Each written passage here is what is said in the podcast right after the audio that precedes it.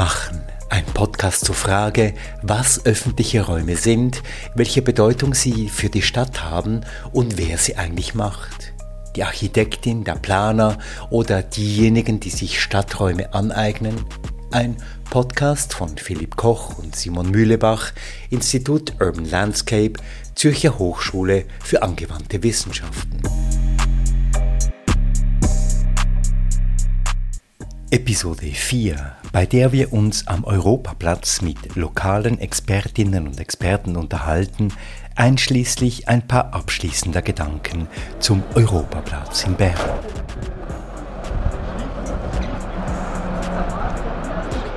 Ich kann einfach auch etwas sagen. Also, es ist nicht so, dass es, ähm, es ist nicht ein Verhör oder so.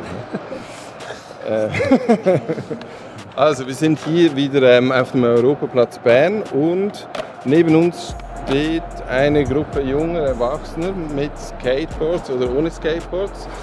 Vielleicht zuerst zu dir, wie heißt du und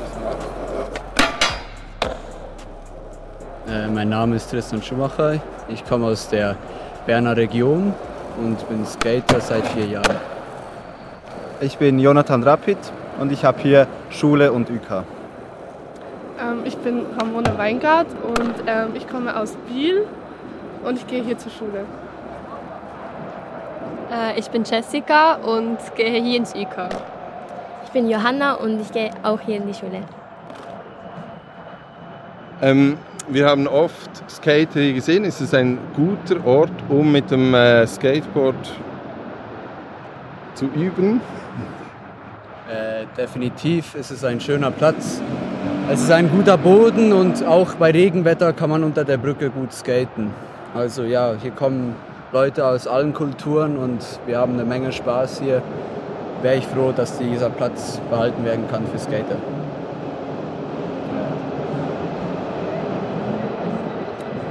Ähm, ich selber skate nicht, aber es ist ein schöner Ort, um sich mit Freunden zu treffen. Und ähm, was macht dieser Ort schön, um Freunde hier zu treffen? Was ist entscheidend? Ähm, es gibt viele Möglichkeiten hinzugehen. Ähm, man trifft viele Freunde, weil es ein öffentlicher Platz ist. Ja, genau. Und äh, eben, es teilen viele hier ähm, ihre Hobbys mit dem Skaten und so kann man sich immer treffen.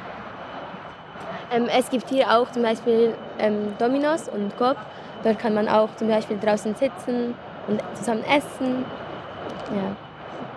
Kann man sagen, dass sich hier auch so eine Szene, eine Skater-Szene gebildet hat um, am Europaplatz? Also kommen da aus der ganzen Stadt, Region, aus der ganzen Schweiz vielleicht sogar Leute hier? Es, es kommen Leute aus, auch aus Winterthur zum Beispiel, kommen extra hier hin, um diesen Platz zu fahren, ja, weil es doch auch ein uniker Sport ist, um hier seine Tricks auszuüben, genau. Funktioniert das gut oder gibt es da manchmal auch Konflikt mit anderen Nutzerinnen oder wir Nutzern? Zu letzter, letzter Zeit hatten wir ein bisschen Konflikte, was so Straßenkämpfe angeht. Also hier waren auch schon Jugendlichen unterwegs, die anderen Skater das Board weggenommen haben oder auch bedroht haben mit Geld, also dass wir das Geld hergeben sollen und so. Aber jetzt zum Beispiel mit der Polizei oder so hatten wir nie zu kämpfen, weil das doch, sie sind doch sehr froh, sind wir hier und können skaten. Kommt ihr oft hierher? Äh, ich persönlich grundsätzlich nur bei schlechtem Wetter, bei Regenwetter, weil wir sonst in Bern auch weitere Orte haben, bei denen man die Sonne genießen kann und genau.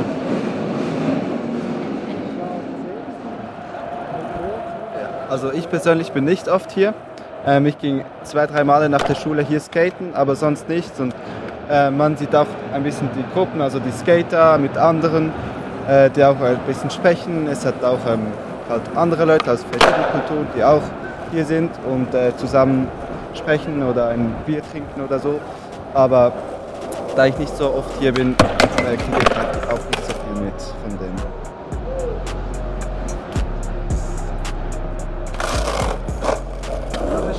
Nicht, was auch so toll gemacht.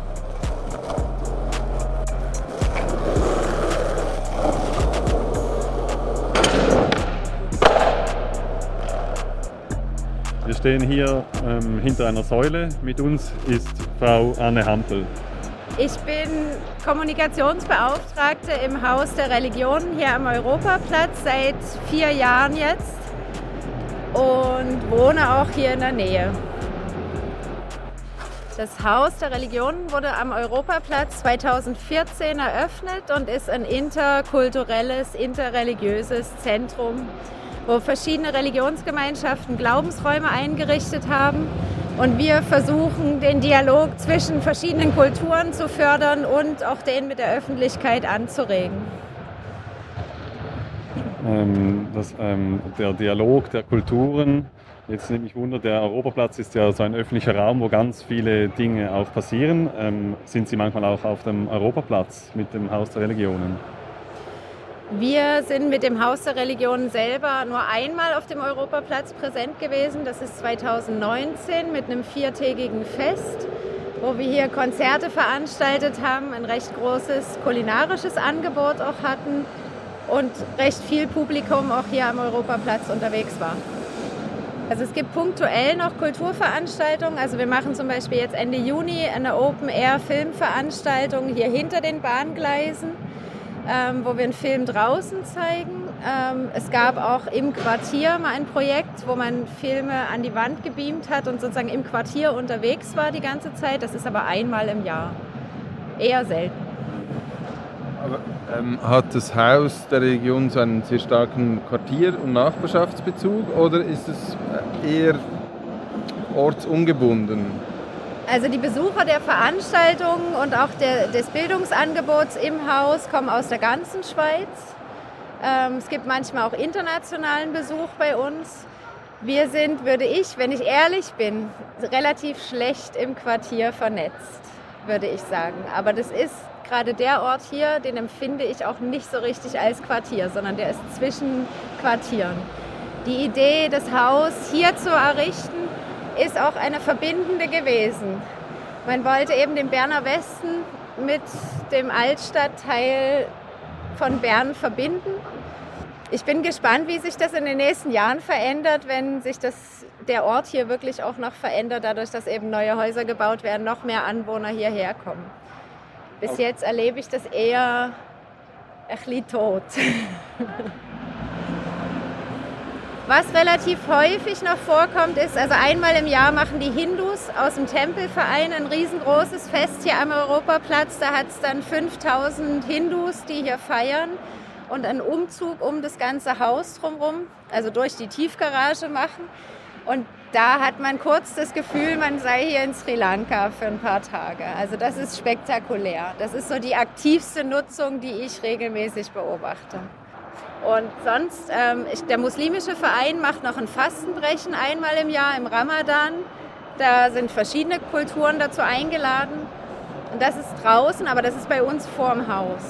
Ist es denn so, dass äh, diesem Raum etwas fehlt, dass Sie ihn nicht mehr gebrauchen oder brauchen Sie diesen Raum, also diese Öffentlichkeit eigentlich gar nicht, äh, um in Erscheinung zu treten? Man merkt jetzt, glaube ich, dass es schon akustisch relativ schwierig ist. Also ich gebe selber regelmäßig Führungen bei uns im Haus und ich finde es aber auch immer spannend, sich das Haus von außen anzugucken.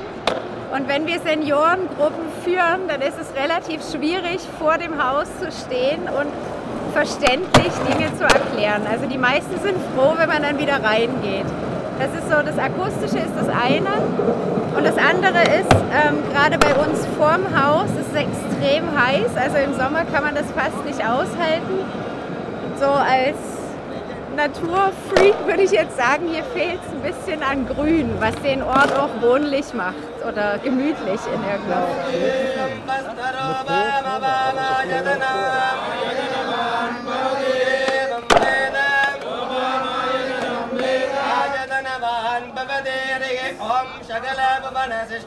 Guten Tag, mein Name ist Guilherme Balanziva Kirti. Ich bin Vorstandsmitglied bei der Hindu-Gemeinde Verein Saivanadikudam und ich vertrete auch im Haus der Religionen unser Hindu-Verein. Hm, was machen Sie hier auf dem Europaplatz? Ähm, wir sind ein Teil von Europaplatz. Unser Tempel befindet sich an der Europaplatz 1b seit am 1. Februar 2015 haben wir hier einen schönen Tempel, der alles hat, was ein Tempel braucht. Hm, können Sie das ein bisschen noch erläutern? Was braucht ein Tempel? Braucht das nur ein Haus oder braucht es auch einen Raum vor dem Haus? Äh, das war der Kernpunkt, warum Haus der Religionen hier auf der Europaplatz entstanden ist. Äh, wir sind ein Teil von Gesellschaft. Äh, wir sind meistens Tamilen, die zum Tempel besuchen, kommen aus Sri Lanka. Aber wir, bei uns sind jeder Mensch willkommen. Es ist ein hinduistischer Shivaitischer Tempel äh, und Hartmut Haas, einer der Initianten, hat damals, äh, das war etwa vor 2000, äh, hat er mal eine Studienaufgabe übernommen, zu sehen, was passiert auf, auf diesem äh, Quartier. Sind die Menschen Immigranten? Äh, wie leben sie? Und da hat er herausgefunden, dass Religiongesellschaften entweder in Keller oder neben Gerichtsverbrennungsanlage heruntergebracht sind. Und es ist ja äh, nicht etwas Verbotenes oder Verbrechen. Warum haben die Menschen nicht gleiche Berechtigung oder nicht in einen angemessenen Ort ihren Glaube zu glauben? Ist es Ihnen ähm, denn auch wichtig, in den öffentlichen Raum herauszukommen, also auf dem Platz hier, ähm, dass, die, dass die Leute Sie sehen oder dass Sie sich auch zeigen können als Teil von dieser Gesellschaft? Ähm, wir, ich äh, selber denke ich, wir haben vieles erreicht. Äh, der ähm, wenn man einen Tempel besucht, gibt ein paar Regeln. Äh, und einmal im Jahr kommt der Gott selber zu dem Gläubigen. Da müssen die Menschen keine Regel einhalten. Wir müssen in den Tempel Schuhen ausziehen. Auf der Straße kommt der Gottfigur draußen, äh, kommt zum Umgebung zu segnen, so unsere Glaube. Und dann passiert auch hier den Kultur, wo man kennenlernt, von klein bis zum groß, farbige Kleider, laute Musik, ähm, äh, Gesang, Vokal, Tanz. Äh, hier äh, werden auch ähm, viele, äh, viele Kinder sehen erst einmal eine fremde Kultur. Alles, was fremd ist, macht ja etwas Angst und wenn man etwas kennenlernt, dann baut man auch Vorurteile und Ängste ab. Und das ist auch ähm, für Kinder der zweiten Generationen von, ich spreche mal von Tamilen, Hindus, die zu Hause ein Teil von Sri Lanka leben und in der Straße, in der Umwelt in der Schweiz wohnen, die können auch ihre äh, Identität aufbewahren, weitergeben an Kinder, auch mit äh, farbigen Kleidern. Es ist nicht nur, auch wenn man nicht so gläubig ist, aber mitfeiern möchte, hat man hier Angelegenheiten. Und immer nach einem Tempelfest, wir feiern äh, zwölftägige Tempelfest und letzte drei Tage von dem Tempelfest äh, feiern wir hier unter dem äh, Europaplatz, äh, unter dem Autobahnbrücke. Äh, und dabei sehe ich immer, äh, es gibt jüngere Familien, die hier uns kennenlernen, später zu uns im Tempel kommen und auch Picknick machen. Also das heißt, es ist ein wichtiger Ort, auch um quasi sich selbst zu präsentieren und auch diese Identität, also diese religiöse Identität auch zu zeigen und in Kontakt zu treten mit anderen Leuten. Richtig, es ist nicht nur äh, religiöse, es ist ein gesellschaftlicher Teil. Ähm, und bei uns, äh, wir sagen, ähm, die ganze Welt ist eine einzige Familie. Jeder Mensch ist bei uns willkommen, ob er glaubt oder nicht glaubt. Ähm, äh, es kann äh, etwas geben, wo uns verbindet, Musik, Tanz, Essen äh, und auch ähm, Geruch von Curry kennt man hier nachher auf diesem Platz. Was gefällt Ihnen am Europaplatz besonders oder besonders nicht? Also an äh, diesem Ort jetzt? Man kann so verkehrstechnisch äh, kann man in jedem Art erreichen. Äh, es ist ein belebter Ort und ich schätze, über 100 Nationen Herkunftsmenschen leben hier auf diese in engem, ähm, wo man kann sich schnell treffen und ähm, Altersklasse, jeder Alter ist hier vertreten. Äh, während ähm, manchmal hatten wir hier den Tempelfest äh, und die Jugendlichen, Jugendlichen sprangen von ihrem Skateboard ähm, äh, und hier passiert ein Tanz und in der Ecke ein Essenstand und das ist ein, ein gelebter Ort. Es ist, für uns ist der Tempel, für Gläubigen ist der Tempel und Religion so gesagt für ihre Glaube wichtig, heilig. Für die Besucher ist es eine Attraktion. Für die Leute, die nicht kennen, sie lernen etwas Neues zu kennen. Sie müssen keine Reise nach Indien, Sri Lanka machen. Sie haben etwas Exotisches hier vor Ort. ஆளுமை கொண்டரோ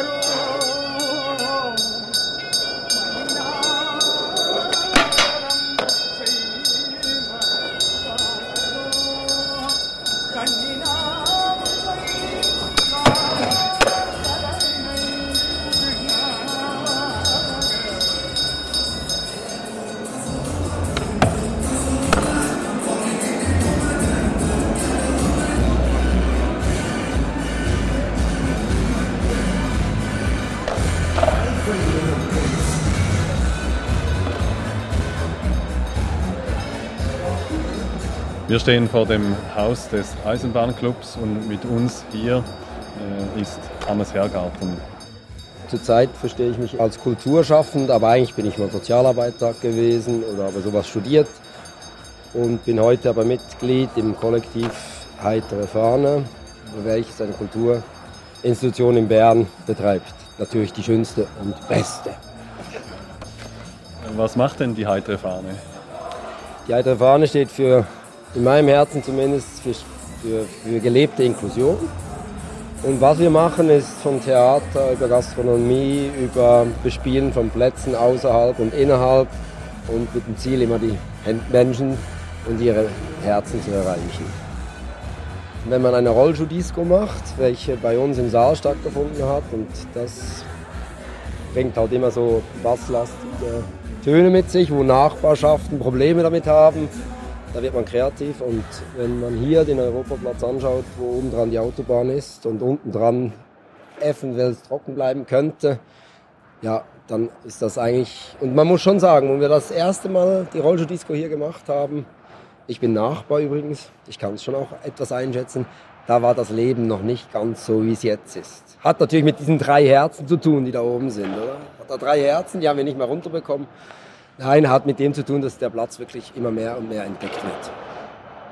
Aber es ist schon so, ich glaube, selbst eine Rollschuh-Disco hat auch nochmal gezeigt, was so ein Platz drauf hat. Neben dem, dass hier ja so Sachen rumstehen, wo rumgerollt wird. Wie muss man sich die Rollschuh-Disco vorstellen? Also wie beginnt die und wie endet die und wie wird die organisiert? Fängt mit einer Bewilligung an. Die muss meistens wohlwollend sein, weil man ja Musik macht und irgendwann Sperrstunde hat und und und. Und eine Disco ist halt immer hinter. Es hat ja da schon Anwohner unter diesen Bedingungen immer nicht ganz einfach. Aber wir kommen am Morgen, stellen auf, machen alles bunt und doch mit recht viel Aufwand. Unser Konzept ist immer zu viel Aufwand, dass man immer schön am, am Arsch ist, wenn man wieder heimgeht. Und, äh, aber es, es, es, lohnt sich, es lohnt sich, weil bei uns ist ja die Rollschuh-Disco nicht nur Rollschuh, sondern auch Rollstuhl-Disco. Früher war ich mal Suchtberater, habe Drogenaufklärung auf Partys gemacht und sehe ganz ähnliche Effekte, wenn Menschen auf Rollschuhe oder Rollstühle sind, die sich dann so enthemmt oder beschämt begegnen und es ist mega lustig zu sehen, wie die Gesichter und wie das dann so funktioniert, ohne dass man permanent berauscht ist. Und das hat mich dann auch, finde ich, immer eins von besten Formaten, um Menschen zusammenzubringen. Und nachher, wenn der Rollstuhl noch da ist, also man kann noch zeigen, dass man ein Unterstützer ist oder man kann mal selber in den Rollstuhl reingehen, dann wird die ganze Sache noch, noch schöner zum Zuschauen. Es gibt selten eine Veranstaltung, die so viele glückliche Gesichter hat wie hier unter dem doch gegensätzlichen Ort, würde ich sagen. Der lebt ja auch davon. Ich finde, der Ort lebt extrem von Gegensätzen. Das macht ihn spannend.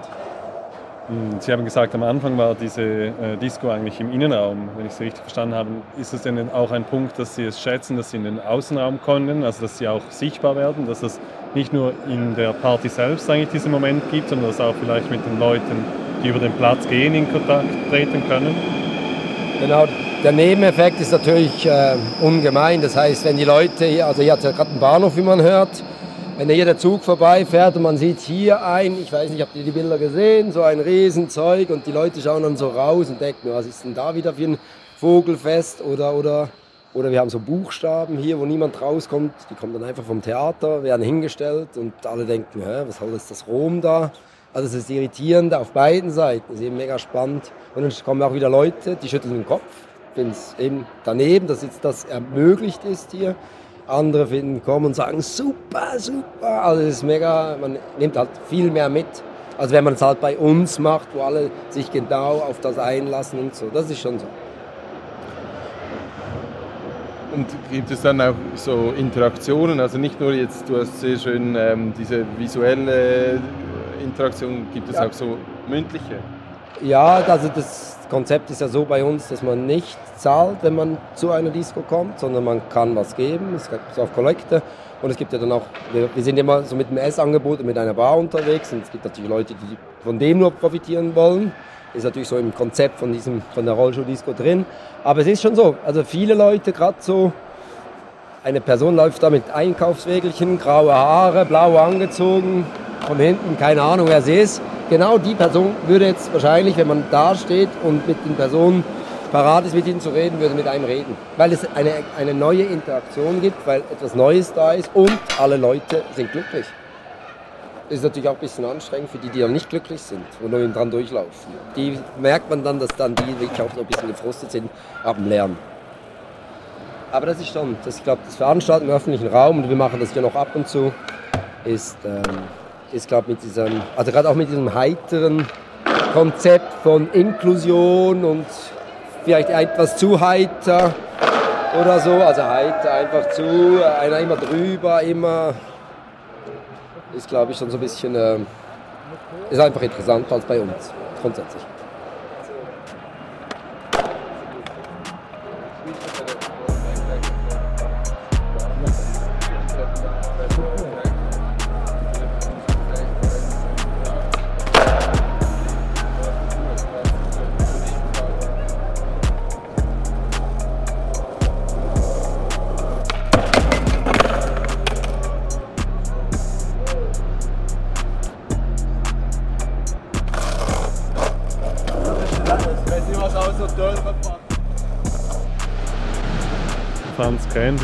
Wer sind Sie?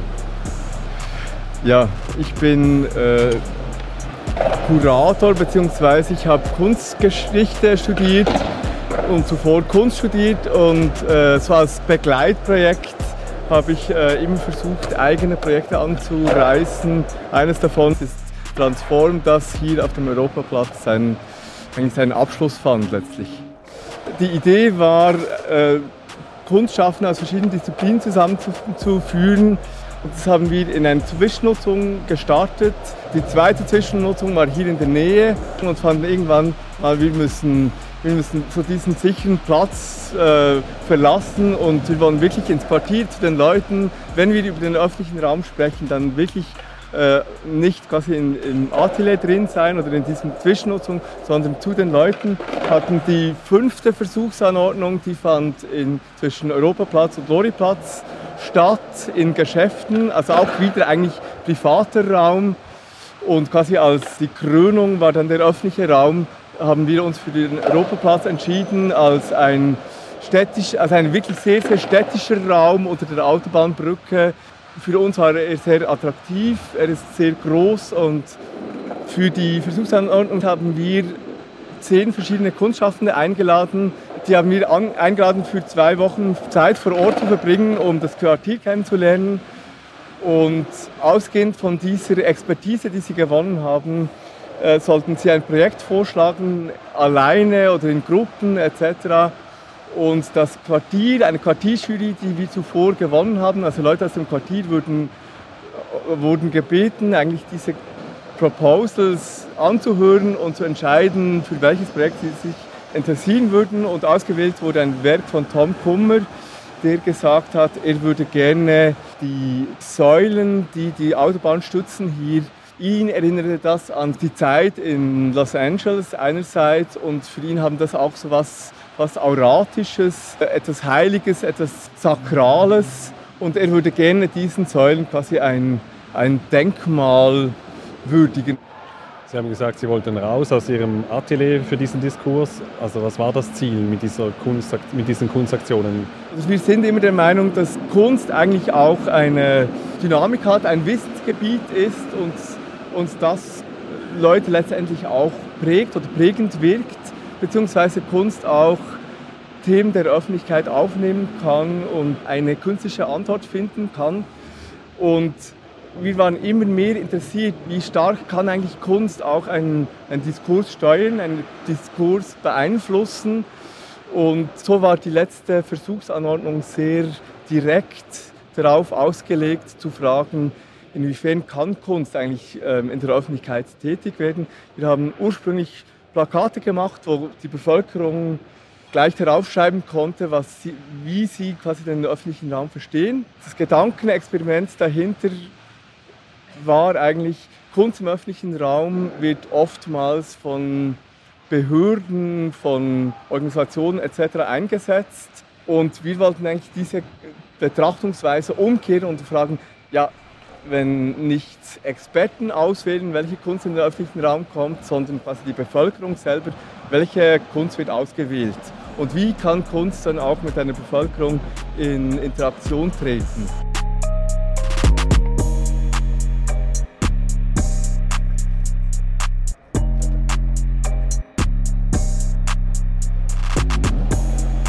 Der muss, klar. muss er schnell, äh, ja, eigentlich immer der Philipp sammeln.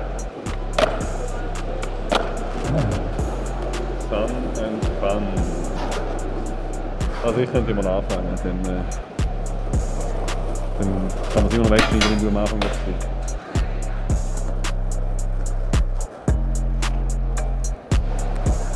Philipp, wir waren heute den ganzen Tag auf dem Europaplatz ein Platz, der ursprünglich als Bahnhofsvorplatz ähm, geplant wurde. Was haben wir hier gefunden?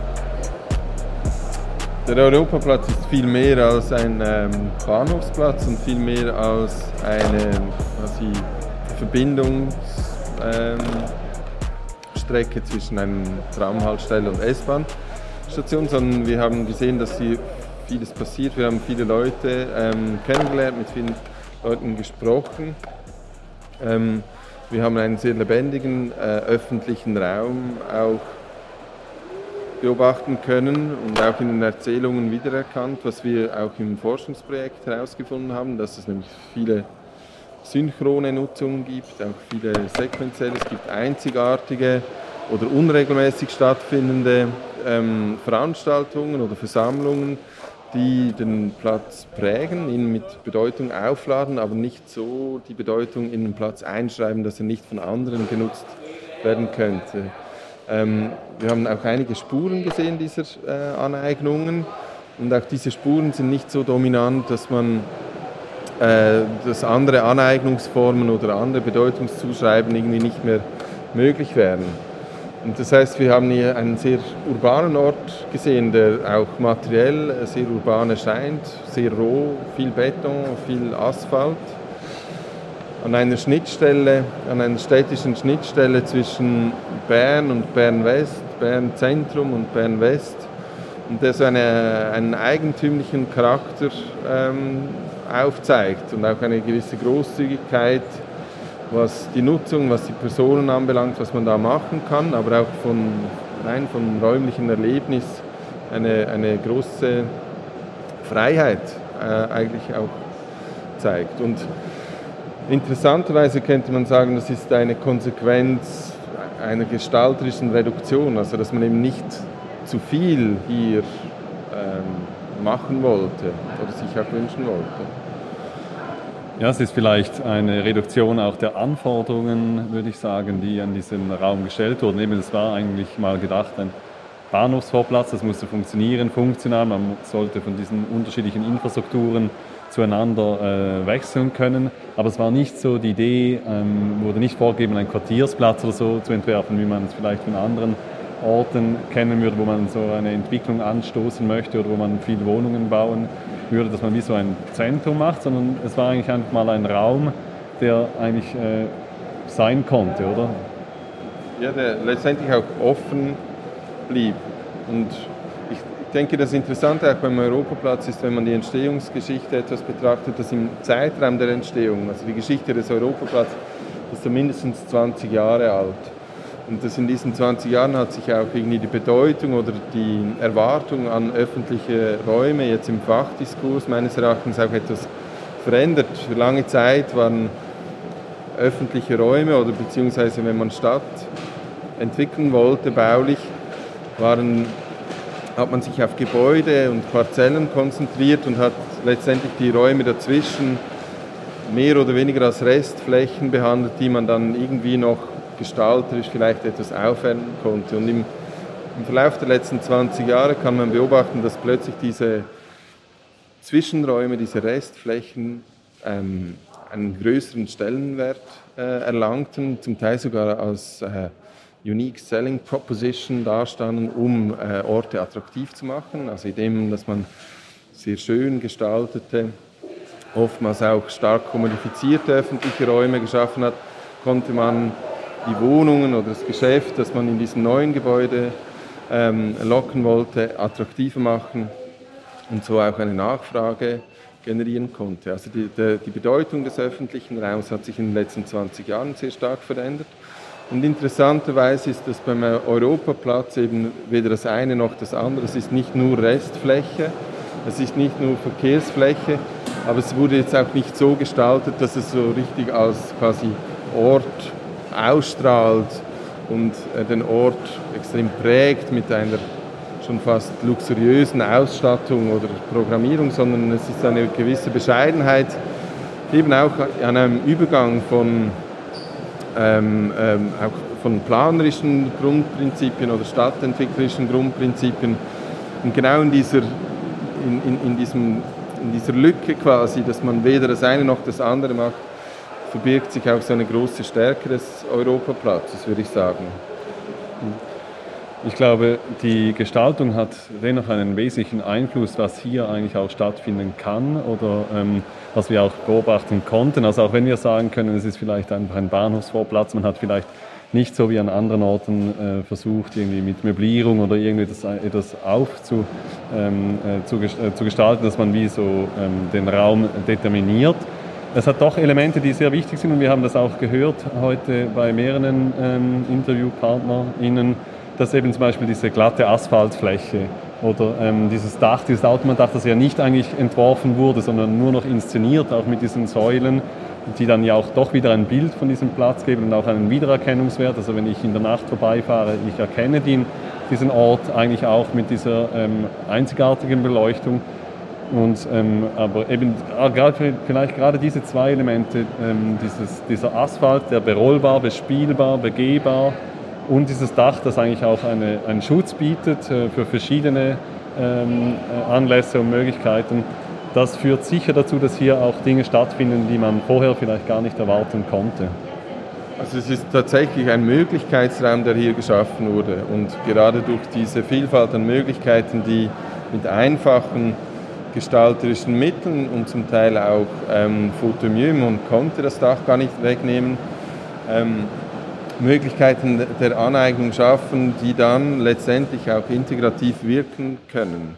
Also dass sich hier ganz unterschiedliche Personengruppen auch eingeladen fühlen, ähm, sich den Platz anzeigen, mit ihren eigenen Tätigkeiten zu bespielen.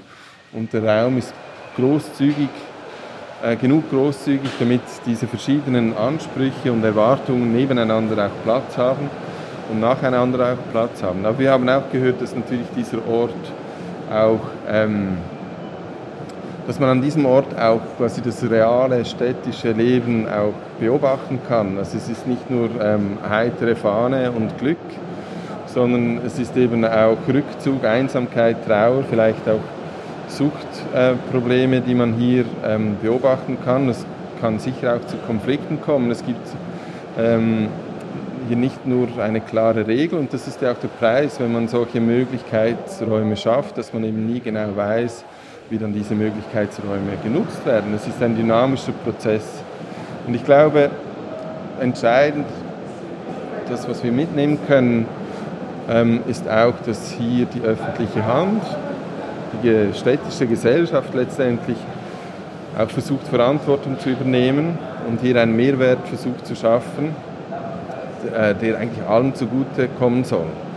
Und wenn wir sagen, allen zugute kommen soll, dann muss man das natürlich einschränken. Es kommt nicht allen zugute. Es gibt äh, jene, die primär im öffentlichen Raum Erholungs, äh, äh, Erholungsmomente sich wünschen, werden hier nicht glücklich werden, weil es zu laut ist, es ist zu roh, zu mineralisch.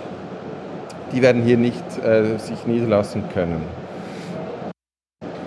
Ja, ich glaube, dieser äh, Möglichkeitsraum, der beschränkt sich nicht nur auf eine Gestaltungsanforderung, sondern eben auch auf äh, die Möglichkeit, eigentlich die Bedeutung aufzuladen, dass es nicht von vornherein eigentlich wie die Bedeutung festgeschrieben wird, sondern auch durch die Nutzung, äh, Nutzungen, die hier stattfinden, eigentlich wie auch neu oder immer wieder neu äh, kodifiziert werden.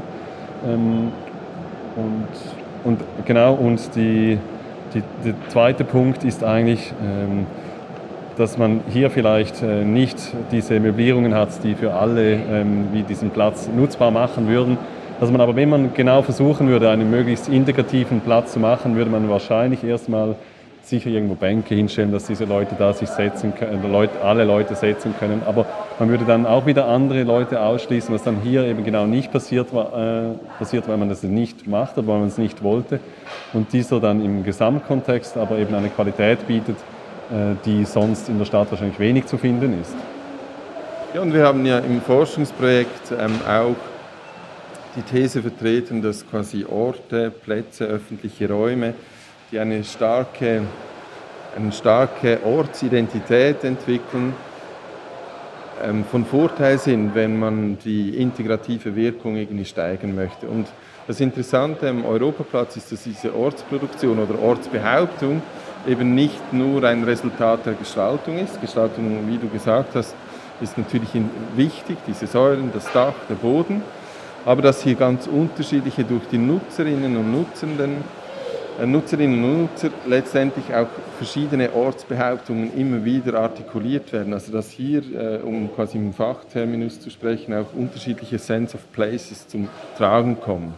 Und genau das ist ja das Entscheidende, das wir wahrscheinlich auch mitnehmen müssen, dass ein Ort eben nicht quasi substanziell in der Essenz eine bestimmte Bedeutung oder eine bestimmte Identität hat, sondern dass diese Ort, dass Orte immer wieder dynamisch überschrieben werden können und dass auch konkurrenzierende Sense of Places entstehen und dann miteinander in Beziehung treten. Und das kann Reibungen erzeugen das kann Probleme schaffen, aber es kann auch zusätzliche Identität stiften, sodass sich mehr Leute angesprochen fühlen. Ja, die so rezeptartige Anweisungen äh, sind wahrscheinlich nicht möglich, zum, äh, zum einem erfolgreichen öffentlichen Raum eigentlich äh, äh, zu geben, damit wir wissen können, wir können jetzt einfach ein Dach oder eine Asphaltfläche machen und dann hätten wir wie sicher, dass da etwas passieren würde.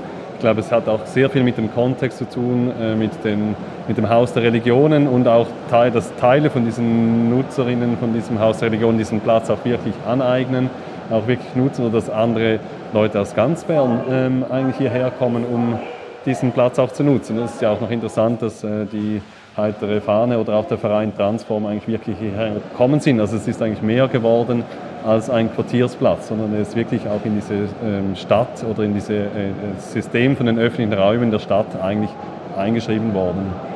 Ja, und vielleicht noch etwas, also das, was ich äh, persönlich jetzt in den letzten äh, Monaten und Jahren an der ZHW, aber auch im, im Austausch mit befreundeten Architektinnen und Architekten immer wieder festgestellt habe, dass es sehr oft, wenn ähm, über öffentliche Räume gesprochen wird, wird verlangt von Seiten der Bauherrschaft, von Städten, äh, dass man so eine Identität, ein Ort der Identität schafft und dass diese Identität stark sein sollte und dass man quasi eine Vision, ein Bild schaffen soll, die diese Identität zum Ausdruck bringen soll. Und ich denke, der Europaplatz ist ein gutes Beispiel für die Begrenztheit, dass man das eben nur sehr begrenzt machen kann oder dass man das äh, vielleicht auch ähm, diese Erwartung etwas runterschreiben sollte, dass diese Identitätsbehauptung, wenn man sie allzu stark äußert, dann eben auch sehr einschränkend wirken kann und dann nur eine Form ähm, des Placemakings, des Sense of Place tatsächlich realisierbar wird. Und natürlich auch von Seiten der Stadt oder von Seiten der Bauherrschaft ist es nachvollziehbar, dass man sich vorgängig schon eine Identität irgendwie herbeisehnt, auf die man sich dann wie verlassen kann und dann ist das Problem gelöst. Aber das ist ein Irrglaube meines Erachtens. Und das sieht man am Europaplatz schön quasi als Gegenbeispiel, wo eben diese Identität nicht geschaffen wurde und nicht bewusst gestaltet wurde, ähm, hat sich hier eine vielfältige ähm, Aneignungspraxis und vielfältige Identitäten geschaffen, die zusammengenommen tatsächlich so etwas wie eine städtische Gesellschaft, die fragmentiert dasteht, repräsentieren kann in der ganzen Vielfältigkeit. Ja, ich würde sagen, es brauchte eigentlich Mut von vielen Seiten, eigentlich auch äh, sich auf diesen Prozess so einzulassen, dass man nicht genau wusste, wie es eigentlich maximal werden konnte, dass man eben nicht vorab ein Bild definiert hat, äh, wie es sein sollte und dass man das offen lassen konnte. Das ist, glaube ich, wirklich ein, ein Glücksfall auch für diesen Europaplatz.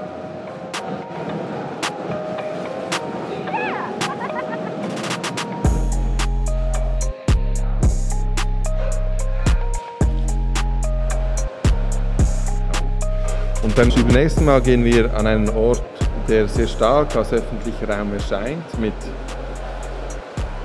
Geschichte, Bedeutung, ähm, der aber, wenn man genau hinschaut, vielleicht weniger öffentlich ist, als man zuerst das Gefühl hat.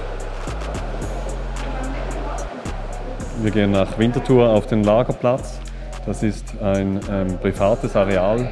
Wir werden da eine ganz andere Situation antreffen mit einer hohen Ambivalenz des öffentlichen Raumes.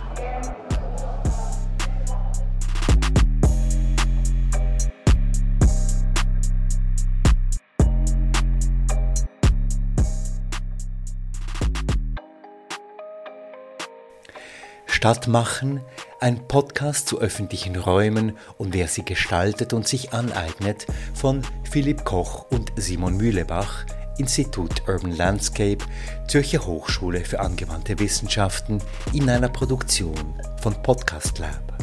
Zu hören auf Spotify, Apple Podcasts, auf der Webseite des Instituts zhaw.ch/iul und überall dort, wo es gute Podcasts gibt.